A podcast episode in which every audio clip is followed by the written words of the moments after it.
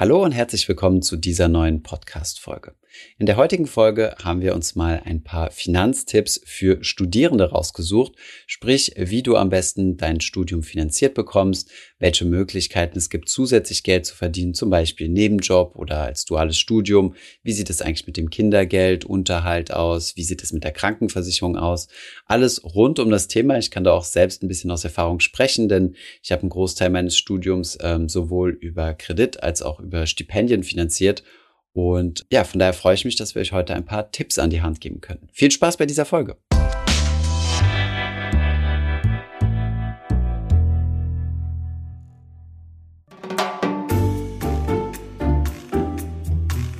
Heute sprechen wir darüber, wie ihr im Studium, vor dem Studium, während des Studiums, nach dem Studium Geld sparen könnt und wie ihr euer Studium finanzieren könnt. Denn dieses Thema betrifft viele Menschen in unserer Community und ähm, Thomas und ich sind beide auch betroffen gewesen sozusagen. Insgesamt gibt's rund 2,94 Millionen Studierende in Deutschland laut Statistischem Bundesamt. Das gilt für Semester 2021. Und so ein Studium ist ganz schön teuer. Das Deutsche Studierendenwerk schätzt, dass es rund 36.000 bis 75.000 Euro sind für ein Studium mit zehn Semestern. Das wäre also so der Schnitt von Bachelor und Master zusammen. Und das entspricht runtergerechnet 596 bis 1250 Euro pro Monat. Wenn ihr einen eigenen Haushalt führt, also keine WG zum Beispiel, dann sind sogar monatlich 918 Euro. Das ist gar nicht so wenig Geld. Wie komme ich denn an dieses Geld, Thomas, wenn ich noch in der Ausbildung bin? Ja, also es gibt natürlich verschiedene Möglichkeiten. Das erste ist natürlich so das naheliegendste, was, glaube ich, die meisten Studenten äh, versuchen werden zu nutzen. Das ist das sogenannte BAföG. Ähm, wird vom Staat äh, quasi, also, vom, also ein Zuschuss vom Staat, zunächst einmal ein Darlehen, also ein zinsloses Darlehen, was man aber auch unter gewissen Bedingungen in einen Zuschuss verwandeln kann. Laut Statistischem Bundesamt ähm, für 2020 gab es rund ähm, 470.000 Studierende in Deutschland, die ähm, den BAföG-Anspruch genutzt haben. Das sind also fast 16 Prozent von, von der gesamten äh, Studentenschaft. Der durchschnittliche BAföG-Betrag lag bei 574 Euro pro Monat. Also BAföG wird monatlich ausgezahlt. Kleine Ausnahme ist das Auslands-BAföG, aber das ist nochmal was ähm, Separates. Und genau, insgesamt sind es dann 2,86 Milliarden für den Staat, also was es an BAföG-Zuschuss gab. Ja, wie finde ich das BAföG oder äh, woher weiß ich, ob ich dafür berechtigt bin? Einfach auf bafög.de, B-A-F-Ö-G.de. Und äh, dort könnt ihr dann berechnen, ob ihr Anspruch auf das, äh, auf das BAföG habt. Und da gibt es verschiedene Faktoren, die dort reinzählen. Zwei der Hauptfaktoren sind zunächst einmal ähm, eure Vermögenssituation und das Einkommen beziehungsweise die Einkommenssituation eurer Eltern. Wenn das zu hoch ist, in Anführungszeichen, dann äh, werdet ihr kein BAföG bekommen oder nur einen verringerten ähm, BAföG-Satz. Beim Vermögen solltet ihr darauf achten, da gibt es eine Freigrenze von oder einen Freibetrag von 8.200 Euro. Also wenn ihr mehr als dieses Vermögen besitzt, dann ähm, ja, seid ihr auch nicht BAföG berechtigt. Genau, und der BAföG-Höchstsatz äh, beträgt für unter 25-Jährige aktuell 752 Euro im Monat. Und je älter ihr werdet und immer noch äh, BAföG berechtigt seid, desto höher wird dieser Betrag, weil man damit ähm, rechnet, dass eure möglichen Ausgaben auch höher sind. Es gibt dann auch noch so Sonderformen wie elternunabhängiges BAföG. Also da spielt es dann keine so entscheidende Rolle mehr, dass eure Eltern über dem Limit äh, verdienen. Und das gilt für Berufstätige und auch hier könnt ihr euch einfach online informieren. Äh, den Link packen wir euch in die Show Notes. Genau.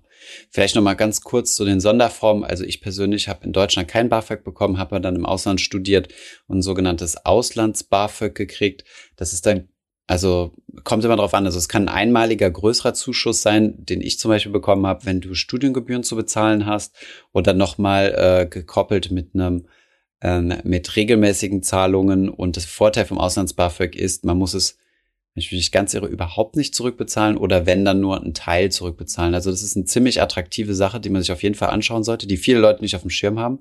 Dann gibt es übrigens auch Ausbildungs-BAföG, also wenn ihr nach einer nach einer nach einem Ausbildungsberuf weitermachen wollt, zum Beispiel zum äh, Weiterbildung zum Meister oder solche Dinge, auch da gibt's also das, wir haben es jetzt hier sehr vereinfacht dargestellt, aber es ist auf jeden Fall eine attraktive Sache. Und wenn ihr das gesamte Geld nicht braucht, dann, äh, also wenn ihr mehr bekommt, als ihr unbedingt monatlich braucht, dann kann ich euch nur empfehlen, legt davon was auf die Seite. Denn wenn ihr das BAföG auf einmal zurückbezahlt, kriegt ihr einen riesen äh, Discount. Das bedeutet, ihr müsst dann, glaube ich, nur die Hälfte oder 75 Prozent oder sowas in die Richtung zurückbezahlen. Also es ist ein extrem guter Deal. Und ähm, genau, von daher lohnt sich äh, der Papierkrieg, den es leider ist. Sie müsst sehr viel Dokumente einreichen, aber am Ende lohnt sich's. Damit kommen wir zur nächsten äh, Finanzierungsquelle, und zwar Kredite, Studienkredite. Soll ich mein Studium Kredit finanzieren? Fragen sich äh, viele. Auch in unserer Community erhalten wir die Frage immer wieder gestellt. Ähm, und es fühlt sich vielleicht nicht so gut an, einen Kredit aufzunehmen, wenn man noch gar kein Geld verdient. So richtig. Allerdings, äh, da kommen wir zu einem Thema, das wir vorher schon in einer Podcast-Folge behandelt haben, ist das ja eine Investition in eure Zukunft. Es geht um euer Humankapital, also um all das Einkommen, das ihr irgendwann mal erwirtschaften werdet. Thomas, ähm, es ist kein Geheimnis, dass du dein Studium auch kreditfinanziert hast. Erzähl mal, warum? Genau, also mein Studium war insgesamt sehr teuer. Das heißt, allein Auslands-BAföG hätte das Ganze nicht gestemmt. Äh, ich habe äh, sowohl in Deutschland als auch in Frankreich äh, privat studiert. Das heißt, ich habe sehr hohe Studiengebühren zu stemmen gehabt, plus dann halt Lebenshaltungskosten in Paris. Äh, weiß, glaube ich, jeder, dass die nicht äh, geschenkt sind. Und von daher habe ich mich auch für das äh, Kreditthema entschieden. War für mich nicht völlig selbstverständlich, ja, sondern äh, war auch ein Abwägungsprozess dahinter gewesen. Und äh, wo ich dann den Ratschlag von vielen Leuten eingenommen habe, unter anderem Leute, die auch schon im Berufsleben stehen, ähm, die quasi schon den Karriereweg hinter sich gebracht haben, den ich damals machen wollte.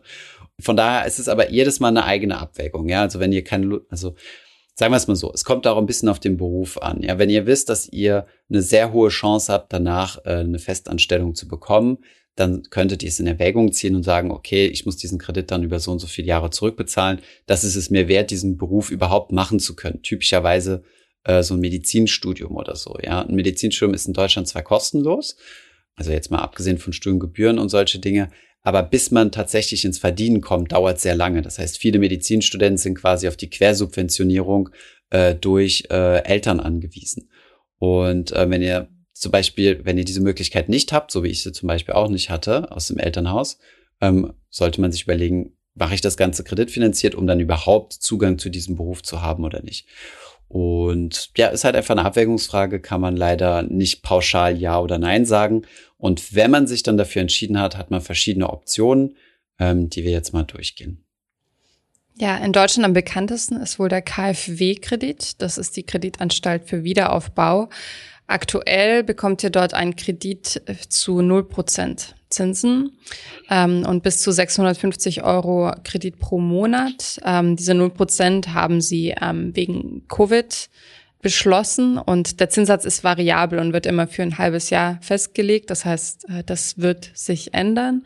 Man kann auch einen festen Zinssatz vereinbaren ähm, und der bringt dann aber je nach Zinsbindung entsprechend schlechtere Zinsen. Ab 2020 gilt laut KfW-Website wieder der Effektivzins von momentan 3,91 Prozent pro Jahr. Ihr könnt den Kredit flexibel entweder zu Beginn des Studiums oder auch zu einem späteren Zeitpunkt während des Studiums beantragen. Und der Vorteil davon ist neben den äh, Konditionen auch, dass ihr den flexibel zurückzahlen könnt. Das heißt, wenn der bewilligt wird, dann seid ihr nicht unter Druck, den ähm, direkt nach Abschluss eures Studiums äh, in voller Höhe zurückzuzahlen, sondern da gibt es verschiedene Modelle, die dann individuell vereinbart werden. Genau. Ich habe äh, auch diesen KfW-Kredit genutzt, allerdings nur meiner Zeit in Deutschland, denn er ist leider auf ein Studium in Deutschland äh, begrenzt. Also auch wenn ihr ein Auslandssemester macht, könnt ihr den dort nicht nutzen. Ihr müsst auch jedes Semester eine Studienbescheinigung einreichen. Der große Vorteil ist allerdings, was ich finde, ist, dass man den flexibel zurückbezahlen kann. Also ihr habt dann einfach so ein Konto, wo ihr drauf überweisen könnt, wie ihr Lust habt ähm, und könnt dann auch schon vorzeitig zurückbezahlen. Ansonsten, wie gesagt, habt ihr natürlich einen Tilgungsplan. Also wenn ihr mit dem Studium durch seid, dann müsst ihr anfangen, den Kredit zurückzubezahlen. Die Maximalhöhe sind derzeit 54.600 äh, Euro, aber wie gesagt nicht auf einen Schlag, sondern monatlich in sechs, also bis zu maximal 650 Euro. Und ich glaube, man kann da auch nochmal so Sonderkonditionen geltend machen, wenn man größere Ausgaben hat, die man dann natürlich nachweisen muss. Mhm. Ähm, neben dem KfW-Kredit gibt es noch ähm, viele andere Möglichkeiten der Studienfinanzierung auf Kredit. Viele Banken bieten da spezielle Tarife an. Auch das Studentenwerk bietet Studienkredite an, schaut aber genau hin, was die Konditionen sind. Äh, wie Thomas gerade sagte, also manchmal ist zum Beispiel ein Auslandsaufenthalt ausgeschlossen oder sie haben ein Höchstalter des Studierenden oder es gibt Konditionen, ähm, bei welchem Betrag es gedeckelt ist und so weiter. Oder man muss in einer gewissen Region studieren. Also schaut einfach drauf, ob das für euch passt und ob es euch nicht in eurer Zukunft des Studiums einschränkt, wenn ihr vielleicht doch noch ins Ausland wollt zum Beispiel. Gerade das Thema Ausland, also äh, lohnt sich übrigens auch im Ausland mal zu schauen, was es da für Möglichkeiten gibt. Bei meiner Uni gab es zum Beispiel so Lockangebote von Banken, weil es ja so eine Business School war, wo man sich dachte, okay, die Absolventen äh, werden sehr wahrscheinlich ganz gut verdienen, von daher hätten wir die gerne als Kunden. Das war so ein bisschen die Logik der Banken und die haben dann ganz tolle Lockangebote gemacht, zum Beispiel 25, also ich habe zum Beispiel dort in Frankreich einen Kredit bekommen, 25.000 Euro ohne jeglichen Nachweis, also nur ein, also dass ich einschreiben muss, keine Sicherheit hinterlegt ähm, von amerikanischen Unis kenne ich es auch so, dass du quasi eine Finanzierungszusage hast, sobald du, also das sind dann irgendwie so, so Top-Universitäten, ich denke nicht, dass es für jede gilt, aber dass du dann dort direkt eine Zusage bekommst, ja, wenn du einen Platz bei uns hast, hast du auch quasi direkt eine Bank, die dir das finanziert. Ob das jetzt sinnvoll ist oder nicht, das sei jetzt mal dahingestellt. Also ähm, ich habe mich übrigens auch an der in, in, in New York beworben, an der Columbia, habe da auch eine Zusage bekommen, habe mich dann aber dagegen entschieden, weil ich dachte, okay, die Kosten sind einfach exorbitant und wenn ich danach nicht in New York arbeite und New Yorker Salary kriege, dann äh, rechtfertigt sich das nicht und das war jetzt nicht unbedingt meine Vorstellung. Also immer so ein bisschen abwägen. Eine Sache wollte ich noch ansprechen, das sind sogenannte Studienfonds. Das sind, äh, das ist ein bisschen spezieller. Ähm, da bekommt ihr dann äh, euer Studium quasi finanziert über einen Kredit, aber ihr müsst den Kredit am Ende nicht zurückbezahlen in der Höhe, wo ihr quasi den Kredit genommen habt, sondern ihr sichert quasi einen prozentualen Anteil eures Gehaltes über eine gewisse vorher festgelegte Laufzeit zu. Das bedeutet zum Beispiel, sagt ihr, okay, zwei Prozent von meinem Gehalt oder so, von meinem Jahresgehalt oder ich weiß nicht genau wie viel, sichere ich über zehn Jahre hinweg zu. Und ähm, dann kann es natürlich passieren, wenn ihr, wenn ihr natürlich einen Job habt, der überdurchschnittlich gut äh, bezahlt wird, dann zahlt ihr natürlich viel mehr zurück als das, was ihr an Kredit äh, bekommen habt. Und wenn ihr aber in die, in die missliche Lage kommt, weniger zu verdienen als erwartet, dann müsst ihr im Endeffekt auch weniger zurückbezahlen. Ich persönlich wäre sehr vorsichtig mit solchen äh, Konstrukten. Ich habe mir das mal angeschaut. Es klingt im ersten Moment äh, ziemlich sozial, ja. Ähm, das ist, das ist, das ist der gute Aspekt. Auf der anderen Seite finde ich, setzt man damit die falschen Incentives für sich selbst, ja, weil man sich, weil man quasi eine Motivation hat, potenziell weniger zu verdienen oder vielleicht sogar äh, ein, zwei Jahre arbeitslos zu sein ähm, und dann zu reisen oder sonstige Dinge. Von daher wäre ich mit sowas ähm, vorsichtig, weil es halt einfach ein Incentive in die falsche Richtung ist. Aber wie gesagt, als Option kann man sich das auf jeden Fall angucken. Eine weitere Option sind Stipendien. Ähm, und da gibt es auch viele falsche ähm, Vorurteile, würde ich behaupten. Denn auch ich dachte früher immer, ja gut, ich bewerbe mich gar nicht erst, weil ich habe keinen 1-0er Schnitt und habe da sowieso keine Chance. Es, es gibt aber mehrere hundert ganz unterschiedliche Stipendien, die dich finanziell im Studium unterstützen, ähm, teilweise auch mit so Dingen wie Seminaren, Sprachkursen und vor allem nicht zu unterschätzen mit einem Netzwerk. Ähm, es gibt viele äh, Stipendien, die auch nach anderen Kriterien als der reinen Leistung fördern, wie angesprochen. Zum Beispiel gibt es auch Stipendien für äh, Arbeiterkinder speziell oder Stipendien für ähm, Menschen, die in einen bestimmten Beruf wollen. Mhm. Und eine Übersicht über diese Stipendien bekommt ihr unter anderem auf stipendienlotse.de oder mystipendium.de. Auch da packen wir euch die Links in die Show Notes. Ähm, und meistens ist das mit einem Auswahlverfahren verbunden. Ähm, wir nennen euch nur ein paar Beispiele von Stipendien, von denen ihr vielleicht schon mal gehört habt.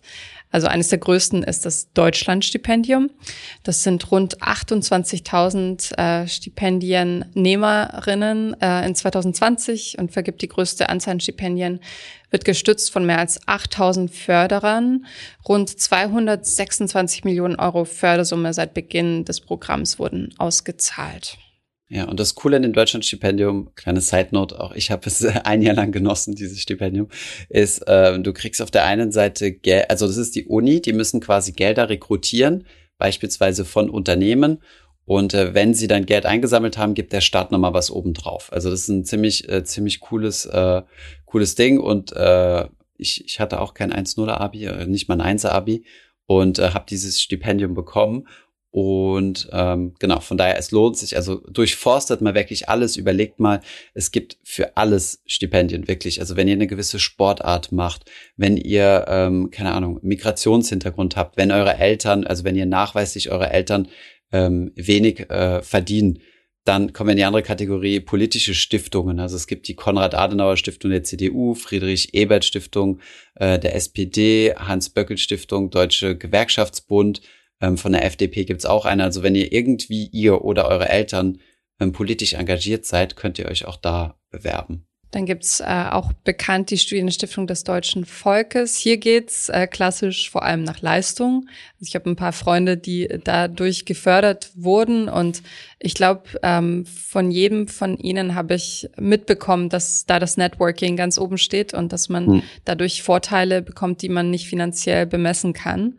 Ähm, und je nach Einkommensstatus der Eltern bekommt man da bis zu 640 Euro monatlich on top ähm, plus 300 Euro Büchergeld. Also da geht es darum, wirklich Wissen ähm, sich anzueignen. Und dann gibt's noch, wie Thomas gesagt hat, ganz viele ähm, private Unternehmen, die Stipendien vergeben, äh, zum Beispiel Volkswagen.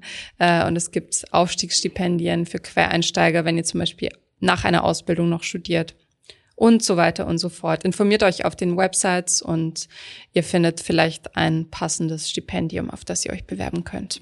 Vielleicht noch ein kleiner Hinweis für diejenigen, die ins Ausland wollen. Äh, schaut mal nach DAAD, Deutscher Akademischer Austauschdienst. Ähm, die haben sehr, sehr viele verschiedenste Stipendien für alle möglichen. Das sind sehr spezielle Stipendien, je nach Fachrichtung und je nach äh, Grad. Also es gibt einige Bachelor, einige Master, aber auch sehr viele Doktoratsstipendien und äh, spezielle Stipendien für gewisse Forschungsrichtungen. Die geben jedes Jahr so ein dickes Büchlein raus. Das gibt's auch als PDF-Datei auf deren Webseite, wo ihr einfach mal durchforsten könnt. Übrigens auch eine Suchfunktion auf der Webseite, wo ihr mal durchforsten könnt, äh, ob es hier Stipendien gibt, die auf euch zustimmen. Und vielleicht nochmal abschließend nochmal eine kleine Klammer zum Stipendienthema ähm, wie Anna schon sagte, also es gibt sehr viele Vorteile, so nach dem Motto, dass man äh, wirklich super begabt, äh, hochbegabt, was auch immer sein muss. Ähm, de facto verfallen aber jedes Jahr wirklich gigantische Stipendienbeträge, die einfach nicht äh, vergeben werden, weil es nicht genug Bewerber gibt. Und äh, das ist ziemlich schade. Und dann lohnt sich halt wirklich einmal ein fettes Dossier ähm, fertig zu machen und das überall hinzuschicken. Nachteil ist ein bisschen, ihr müsst immer ein individuelles äh, Bewerbungsschreiben dazu packen, aber der Aufwand sollte sich lohnen, weil das kostenloses Geld ist. Also in der Regel muss man das nicht zurückbezahlen und es lohnt sich. Ich habe es übrigens auch in Frankreich von meiner Uni bekommen. Die haben mir ein Semester als Stipendium bezahlt. Nee, sogar ein Jahr, sorry, im Gegenwert von 12.000 Euro. Also das lohnt sich. Was sich auch lohnen kann, je nach eurer individuellen Neigung, ist ein duales Studium. Ähm, das ist eine Kombination aus Studium und Ausbildung. Und der besondere Anreiz ist, dass du das gesamte Studium über Geld erhältst. Das Modell gibt es schon seit den 70er Jahren und 1972 wurde es als Stuttgarter Modell der Öffentlichkeit vorgestellt. In Stuttgart sind ja viele ähm, Autobauer ansässig und auch äh, technische Berufe sehr ähm, weit vorne dabei. Und dort wurden in demselben Zug dann Berufsakademie gegründet und das ist ein Erfolgsmodell bis heute. Also es gibt immer mehr Studienangebote im dualen Modell. Ähm, 2019 gab es laut einer Datenbank ähm, über 1600 duale Studiengänge in Deutschland, über 51.000 Kooperationsunternehmen und mehr als 108.000 Dualstudierende. Das heißt, in der Regel seid ihr da mit einer Akademie oder mit einer Fachhochschule und mit einem Unternehmen im Studium aufgestellt. Und die Zahl ist äh, weit steigend. Hm, ich finde das auch eine super Sache, wofür ist übrigens eine sehr deutsche Sache, dieses duale Studium, wofür wir international äh, viel beneidet werden. Also wenn ich hier in Frankreich also dieses Konzept vorstelle, sagen die Franzosen häufig, oh wow, ist ja genial und so. Und es ist einfach eine gute Alternative neben dem Praktikumshopping. Also üblicherweise, was man ja macht, ist, ähm, ist hat natürlich Vor- und Nachteile, aber ähm, was man üblicherweise macht, ist studieren und in den Semesterferien macht man dann ein Praktikum. Das hat den Vorteil, dass man dann verschiedene Unternehmen reinschauen kann das duale Studium hat auf der anderen Seite aber den Vorteil, dass man durchgängigen Cashflow hat, also durchgängig bezahlt wird und schon mal sehr gut innerhalb der Firma, in der man ist, also dualer Student ist, netzwerken kann, äh, Beziehungen aufbauen kann, tiefer in das Unternehmen reinschauen kann als jetzt nur in einem Praktikum. Ich habe das gemacht, also ich habe dual eine Bankausbildung gemacht, also in der Uni studiert und dann ähm, nebenbei quasi in Anführungszeichen eine Ausbildung zum Bankkaufmann gemacht, ähm, das Ganze dual und ähm, ja, so kann man quasi ein bisschen das Ganze fast tracken. Also ich habe dann quasi eine Ausbildung zum Bankkaufmann und den Bachelorstudium ähm, zusätzlich zu, ähm, zu dem Gehalt, was ich gekriegt habe, womit ich in, in Frankfurt absolut komfortabel leben konnte. Das waren irgendwas um die 800, 800 irgendwas Euro. Vor einigen Jahren war das noch ziemlich gut, um in Frankfurt zu leben. Und ähm, zusätzlich habe ich noch die Option bekommen, dass es eine Bank war, dass die mir auch noch mal ähm, Mitarbeiterkredit zu, ich glaube, null Prozent zur Verfügung gestellt haben. Und das ist auch immer ein ganz schönes Bonbon. Und übrigens auch üblich. Also es müssen jetzt nicht nur Banken sein, sondern auch üblich für Unternehmen, dass sie, dass sie das Stud die Studienkosten dann auch Kredit, also per Kredit abdecken. Oder teilweise sogar ganz übernehmen. Das ist natürlich die Luxusvariante. Genau, also laut Wegweiser Duales Studium erhält der durchschnittliche Dualstudierende zwischen 700 und 1800 Euro brutto im Monat, was ich echt nicht schlecht finde. Es gibt eine große Bandbreite und oft, äh, wie Thomas schon erwähnt hat, werden die Studiengebühren oder sogar zusätzliche Ausbildungskosten übernommen. Allerdings, äh, was ich so eine kleine Schwäche des dualen Studiums findet, ist, dass es bisher zumindest noch nicht auf alle Studienbereiche, also Studienfächer anwendbar ist. Also in meinem Bereich, im kreativeren oder im Medienbereich gibt es da noch nicht so viel außer Marketing. Hm. Das dann eher so mit Volontariaten und du arbeitest. Hm. Genau, die größten, ähm, die größten ähm, Bereiche sind tatsächlich Wirtschaftswissenschaften, Ingenieurswesen, Informatik, gefolgt von Gesundheits- und Erziehungswissenschaften. Hm. Wobei man sagen muss, also Ingenieurswesen 36 Prozent und Wirtschaftswissenschaften 35 Prozent hast du schon zwei Drittel abgedeckt, nur durch diese beiden Fachrichtungen, dann nochmal 13 Prozent Informatik. Hat natürlich für die Unternehmen den Charme, dass sie sich Talente früh binden. Ne? Das sind ja alles Bereiche, in denen es schwierig ist, an, an talentierte Leute zu kommen. Und die werden dann quasi direkt vom Abi abgefischt und, äh, und dann quasi firmenintern in Kooperation mit der Uni ausgebildet. Das ist natürlich ein charmantes Modell. Ja, Win-Win im Idealfall. Mhm.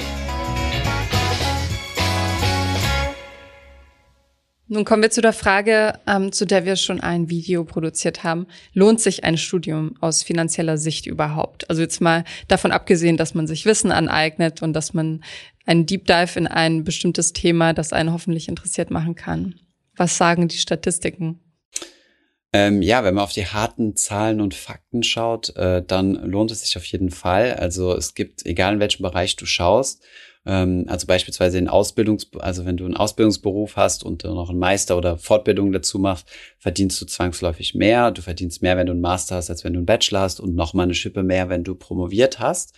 Ähm, ist natürlich auch immer eine Abwägungsfrage. Also alleine auf den Mehrverdienst würde ich natürlich nicht schauen, sondern ähm, es gibt auch so Opportunitätskosten, sogenannte. Ja, beispielsweise, ähm, ich habe einen Freund, der jetzt gerade promoviert, auch mit einem sehr guten Gehalt, ist halt in, in der Schweiz, in St. Gallen und ähm, der könnte aber natürlich deutlich mehr verdienen, jetzt schon, wenn er ähm, in einem Unternehmen, in einer Bank oder sowas arbeiten würde.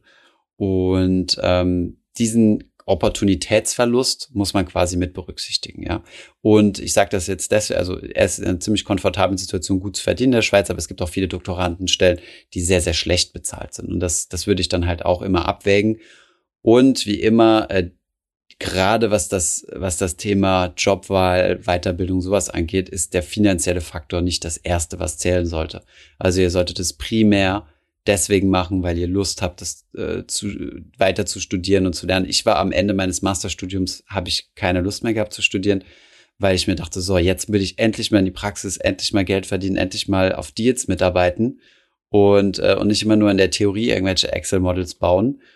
Und ähm, Genau, von daher wäre für mich unmöglich gewesen, jetzt noch eine Promotion dran zu hängen. Und anderen Leuten geht es nach dem Bachelor so, dass sie sagen, so, jetzt will ich mal richtig loslegen. Also macht so den Präferenzen abhängig. Aber ja, ähm, rein statistisch gesehen lohnt sich ein Studium und lohnt sich auch eine Weiterbildung.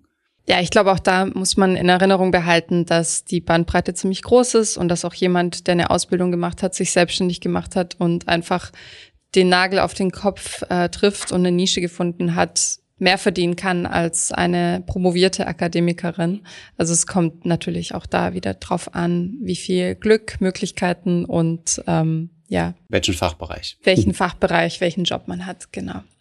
Jetzt kommen wir mal zu etwas, was äh, nicht direkt die Studienfinanzierung, sondern ähm, auch euren Lebensunterhalt betrifft als Studierender, und zwar das Kindergeld.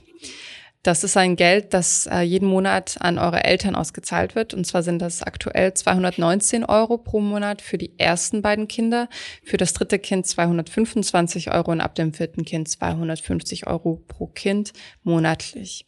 Dieses Kindergeld bekommen eure Eltern maximal bis zu eurem 25. Geburtstag, so ihr noch in Ausbildung seid. Und wer als Student nebenbei arbeitet, gefährt damit nicht die Kindergeldauszahlung. Also ihr dürft auch ähm, mehr als 20 Stunden pro Woche arbeiten, theoretisch. Das Kindergeld gibt's trotzdem. Allerdings müsst ihr aufpassen, denn eure studentische Krankenversicherung könnte dadurch wegfallen und euer Anspruch auf BAföG. Ähm, das Einzige, wo man mm, beim Kindergeld aufpassen muss, ist Hartz IV. Da wird es nämlich als Einkommen angerechnet. Und das Kindergeld soll eure Eltern dabei unterstützen, euch einen guten Start ins Leben zu ermöglichen. Ähm, das heißt, das Geld kommt euch indirekt zugute. Ähm, in Härtefällen, ich habe leider auch schon mal ähm, durch Bekannte was mitbekommen, ähm, können Kinder sogar vor Gericht ziehen, um ähm, eben Unterhalt einzufordern, wenn die Eltern sagen, nö, euer Studium unterstütze ich nicht, selbst wenn man dieses Kindergeld bezieht. Und dann richtet man sich in der Regel nach der Düsseldorfer Tabelle. Das ist äh, die Unterhaltstabelle sozusagen Genau, das ist, wenn, äh, also jetzt mal unabhängig vom Kindergeld, das ist das, was eure Eltern euch zahlen müssen, wenn ihr das gesetzlich äh, durchsetzen wollt. Genau, diese Tabelle zeigt halt die Unterhaltszahlung in Funktion des Einkommens der Eltern.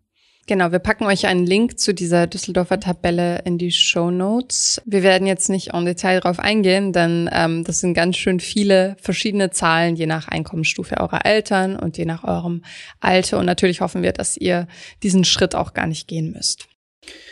Dann kommen wir zu einem Aspekt, den du schon angesprochen hast, Anna, nämlich dem Thema Krankenversicherung. Auch ein sehr sensitives und kann auch teures Thema werden während dem Studium. Deswegen macht es Sinn, sich damit zu beschäftigen.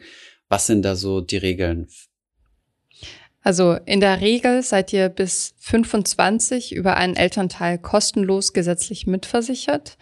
Danach müsst ihr euch aber weiterhin krankenversichern. Bis zum Ende des 30. Lebensjahres ähm, könnt ihr von der studentischen Krankenversicherung profitieren und damit viel Geld sparen, denn die Beitragssätze sind niedriger angesetzt als bei einer regulären Angestellten Krankenversicherung zum Beispiel. Ähm, und es geht los bei ungefähr 80 Euro pro Monat, je nach Krankenkasse. Und wenn man die Pflegeversicherung ähm, mit dazu zählt, bei ungefähr 100 Euro pro Monat.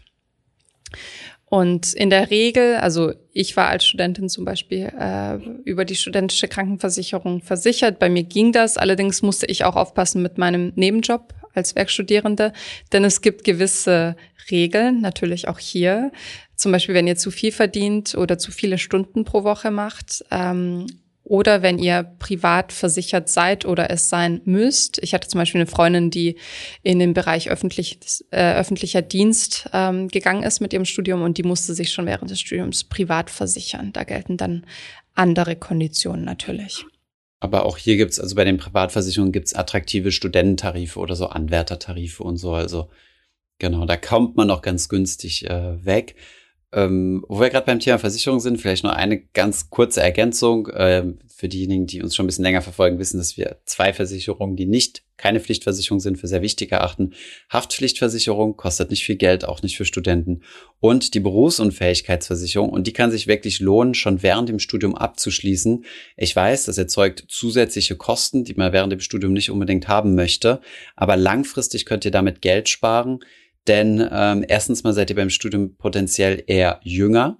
Je jünger ihr das abschließt, äh, desto günstiger sind die Beitragssätze. Ihr habt vermutlich auch noch oder hoffentlich äh, keine, äh, keine gesundheitlichen Beschwerden. Zumindest ist die Wahrscheinlichkeit in jungen Jahren geringer, als wenn ihr das später macht, wodurch die Beitragssätze sinken. Und was bei der Berufsunfähigkeitsversicherung wichtig ist, ist die sogenannte Berufsgruppe. Ähm, ihr werdet nach Berufsgruppen eingestuft und wenn ihr denkt, dass ihr in eine Berufsgruppe kommen werdet, die potenziell ähm, teurer wird, ja. Also es gibt gewisse Berufsgruppen, beispielsweise äh, Friseur, Maurer und so weiter. Das sind Gruppen, wo, wo eine hohe Quote an Berufsunfähigkeit äh, herrscht oder wo viele Leute berufsunfähig werden und dementsprechend sind diese Berufe sehr teuer zu versichern. Als Student seid ihr aber in der Berufsgruppe Student und äh, das ist eine potenziell eher geringere ähm, oder eine, eine günstigere Berufsgruppe. Und daher könntet ihr, wenn ihr frühzeitig diese Versicherung abschließt, euch als Beruf Student quasi versichern und ihr dürft dann trotzdem eurem normalen Beruf später nachgehen, ohne dass ihr äh, dann zukünftig mehr bezahlen müsst. Das vielleicht nochmal so als kleiner Tipp. Und wir kommen zu einem nächsten Tipp, wie ihr Steuern sparen könnt, äh, während des Studiums und danach. Insgesamt darfst du als äh, Studierender insgesamt den Freibetrag von aktuellen 9.744 Euro pro Jahr verdienen ohne darauf Steuern zu bezahlen. Wie gesagt, beim Arbeitsvolumen und bei den ähm, Stunden gibt es Grenzen. Und zwar darfst du maximal als Werkstudentin 20 Wochenstunden arbeiten, außer in der vorlesungsfreien Zeit. Da müsst ihr euch dann informieren. Es gibt ähm, Regelungen zu ähm, Schichten und zu Wochenenden und Nachtarbeit. Also da kann man, wenn man clever ist, ähm, mehr verdienen, als man vielleicht zunächst denkt. Und diese Ausnahme erlaubt auch zwei Monate Vollzeitjob pro Jahr, das heißt 50 Arbeitstage. Für deinen Arbeitgeber fallen bis zu dieser Grenze auch keine Sozialabgaben an, du bist aber lohnsteuerpflichtig, was in der Praxis oft bedeutet, dass ihr dann ähm, hinterher Geld zurückgehaltet, wenn ihr diesen Grundfreibetrag ähm, unterschreitet. Da gibt es noch äh, gerade, wir befinden uns ja hier in einer äh, Anleger-Community oder zumindest Menschen, die sich für das Thema interessieren ähm, noch einen wichtigen Tipp oder einen interessanten Tipp bei Studenten. Ihr könnt eine sogenannte Nicht-Veranlagungsbescheinigung ähm, beantragen. Das bedeutet, dass ihr quasi von der Steuer freigestellt seid von bis zu drei Jahren. Also diese NV-Bescheinigung, Nicht-Veranlagungsbescheinigung könnt ihr für bis zu drei Jahren äh, beim Finanzamt beantragen. Und der charmante Vorteil ist, dass ihr dann, wenn ihr eine solche NV-Bescheinigung habt und das bei eurem Broker einreicht, hier keine Kapitalertragssteuer abgeführt wird. Das heißt, eure Kapitalerträge sind steuerfrei. Ziemlich interessant. Ich hatte vor kurzem noch mal ein Gespräch mit jemandem aus der Community, der sich ein ziemlich komplexes Portfolio aufgebaut hat und das gerne simpli also vereinfachen wollte. Also ich weiß nicht, wie waren 15 ETFs drin oder so und wollte die verkaufen und hat dann zuerst, also auch als Student, hat dann zuerst eine NV-Bescheinigung beantragt, hat die dann bekommen und hat dann einfach ähm, seine, seine Gewinne realisiert ohne darauf Kapitalertragssteuer zu bezahlen. Also das ist eine, eine charmante Lösung. Und ein weiterer Vorteil davon ist, ähm, ich hätte das zum Beispiel gerne früher gewusst, auch wenn ich damals noch nicht angelegt habe, aber wenn ihr diese NV-Bescheinigung einreicht, dann könnt ihr später immer noch rückwirkend eine Steuererklärung abgeben für die Jahre eures Studiums. Und das kommt euch zugute, wenn ihr Studienkosten absetzen wollt. Also hebt auf jeden Fall alle ähm, Belege für Miete, Studiengebühren, Fahrtkosten, Reisekosten, Umzugskosten, Arbeitsmaterial, Computer, alles, was so angefallen ist während des Studiums und das summiert sich. Glaubt mir, ähm, hebt das alles möglichst auf das könnt ihr dann nämlich bei eurem Berufseinstieg, wenn ihr den Freibetrag überschreitet, ähm, sukzessive absetzen. Und ähm, ihr könnt dafür auch schon vorsorgen, indem ihr einen Verlustvortrag macht in dem Jahr, in dem die Kosten angefallen sind. Das gilt fürs Zweitstudium, also den Master, beziehungsweise je nach Modell Diplom oder ein duales Studium, da schon ab Anfang an. Da könnt ihr das dann als Werbungskosten angeben und ähm, das wird dann vorgemerkt und entsprechend verrechnet, wenn ihr Steuern bezahlen müsst.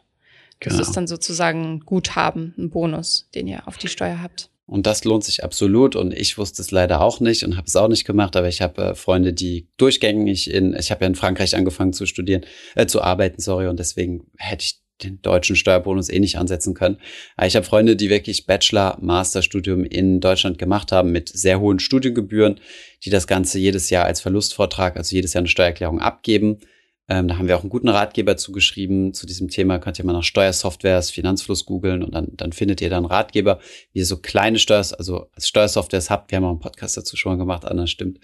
Und ähm, macht solch, so eine Steuererklärung und dann kriegt ihr gerade beim Berufseinstieg, also der entsprechende Freund, von dem ich spreche, hat dann beim Berufseinstieg äh, attraktives Gehalt bekommen und dann den kompletten Verlustvortrag in das, in das Jahr übertragen und dann fast, ich glaube, 10.000 Euro oder sowas zurückbekommen an Steuersparnis, also wirklich massiv. Und äh, klar, ich weiß, im Studium gibt es andere Prioritäten, als sich äh, um, äh, um Steuern kümmern. Da gibt's äh, Studentenpartys und solche Dinge. Aber es lohnt sich trotzdem, ähm, sich darüber Gedanken zu machen, denn euer zukünftiges Ich wird es euch danken. Noch zu guter Letzt wollen wir erwähnen, dass es natürlich viele Studentenrabatte im Alltag gibt. Also davon habt ihr vielleicht auch schon einige mitbekommen. Ihr könnt bei Stromtarifen, bei Versicherungstarifen sparen, bei Handytarifen, Internet, Transport, also zum Beispiel die Jahreskarte im öffentlichen Nahverkehr. Bei Bankkonten habt ihr meist spezielle Konditionen, was heißt, dass es äh, kostenlos geführt werden kann. Und ähm, auch wenn ihr umzieht, der Transporter ist öfter mal günstiger. Also so Kleinigkeiten, haltet die Augen auf und äh, nimmt alles mit, was geht. Kommen wir zu unserem Fazit. Genau. Also ein Studium mit zehn Semestern, sprich fünf Jahre Bachelor plus Master, kosten im Schnitt 36 bis 75.000 Euro. Das hat nicht jeder auf der hohen Kante liegen, deswegen muss man sich Gedanken über die Studienfinanzierung machen. Wir haben hier drei, äh, zunächst einmal drei Möglichkeiten rausgearbeitet, die da wären das BAföG mit dem aktuellen Höchstsatz von 752 Euro pro Monat.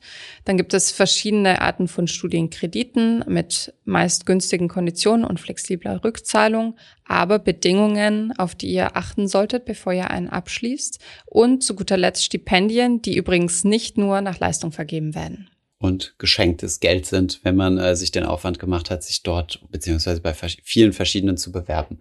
Dann gibt es die Möglichkeit, auch nebenbei schon mal Geld zu verdienen. Äh, eine gute Option, um auch viele Erfahrungen schon mal zu sammeln, ist das duale Studium.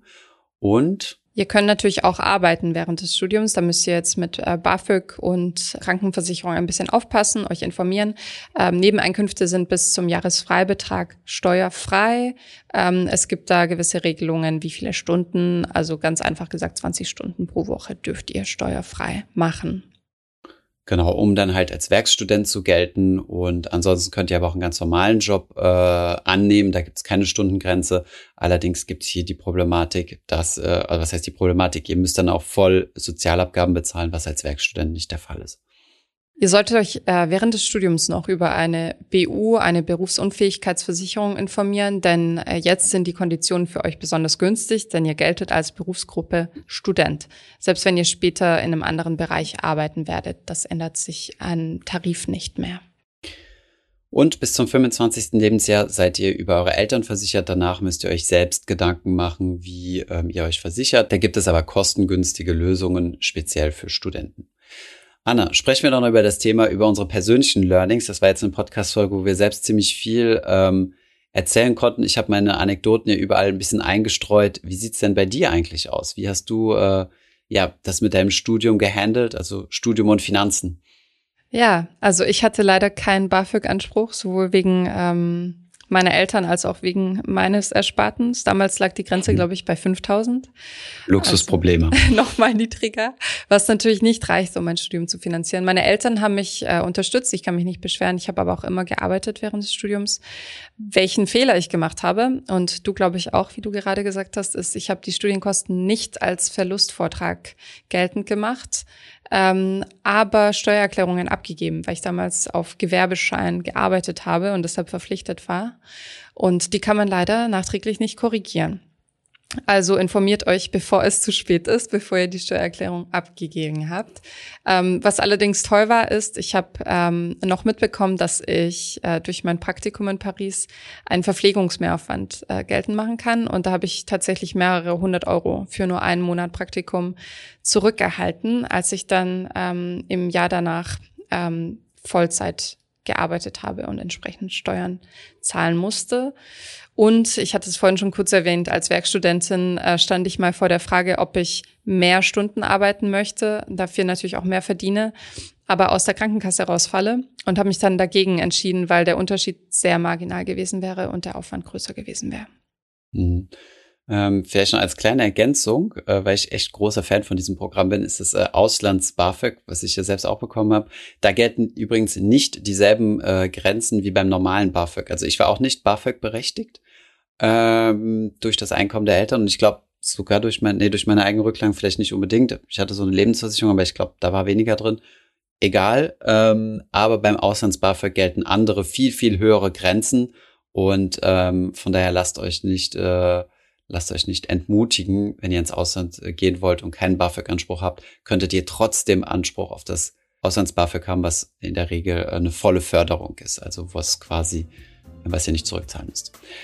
Das war's soweit. Ich hoffe, es waren ein paar hilfreiche Tipps dabei gewesen. Teilt diese Folge doch gerne mit anderen Studierenden, damit äh, ja auch äh, die sich ihr Traumstudium äh, finanziell realisieren können und danach richtig Vollgas geben. Ja, viel Erfolg. Bis zur nächsten Folge. Bis dann. Ich hoffe, diese Podcast-Folge hat dir gefallen und du hast was dazugelernt. Wenn ja, dann erzähl doch gerne auch deinen Freunden und Bekannten vom Finanzfluss Podcast, die sich für das Thema finanzielle Bildung interessieren oder interessieren sollten. Wenn du uns auf iTunes zuhörst, dann lass uns gerne eine positive Bewertung da. Das sorgt dafür, dass wir noch besser auffindbar werden. Alle wichtigen Links und Verweise findest du wie immer in den Shownotes zu diesem Podcast. Auf unserer Homepage findest du außerdem eine ausführliche Beschreibung zu jeder Folge. Du findest sie unter finanzfluss.de slash podcast. Vielen Dank fürs Zuhören und bis zum nächsten Mal.